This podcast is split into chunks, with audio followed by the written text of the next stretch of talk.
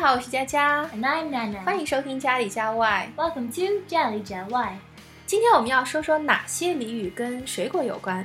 哎，娜娜，你最喜欢的水果是什么呢？ Mm, My favorite fruit are apples. 啊，苹果。我最喜欢的一个应该是 apple of one's eye，掌上明珠， Yeah, you can say she's the apple of her father's eye. 它是他父亲的掌上明珠。 And there's another phrase called apple polisher.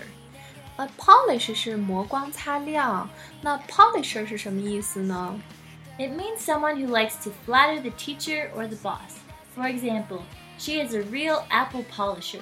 She would do anything to impress the boss and get him to notice her. 哦，那 apple polisher 是爱拍马屁的人，这是一个比较符合中国国情的词儿哦。 or you can use the phrase polish someone's apple.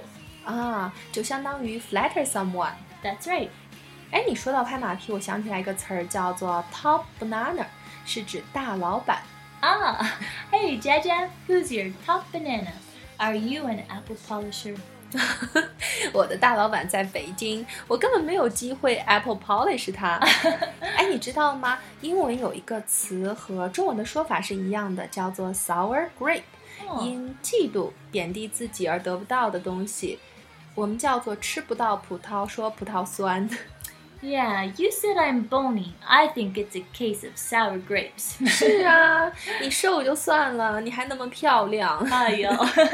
but I think every girl wishes they could change something about their appearance. So life isn't always a bowl of cherries. Bowl of cherries 是什么意思呀？ While cherries are delicious and beautiful, so it means wonderful. 啊，所以 life isn't always a bowl of cherries，是指生活并不总像你想象的那么美好。 Mm, that's right. 好啦，那今天跟大家分享了水果有关的俚语，如果你喜欢就关注家里家外吧。 See you next time.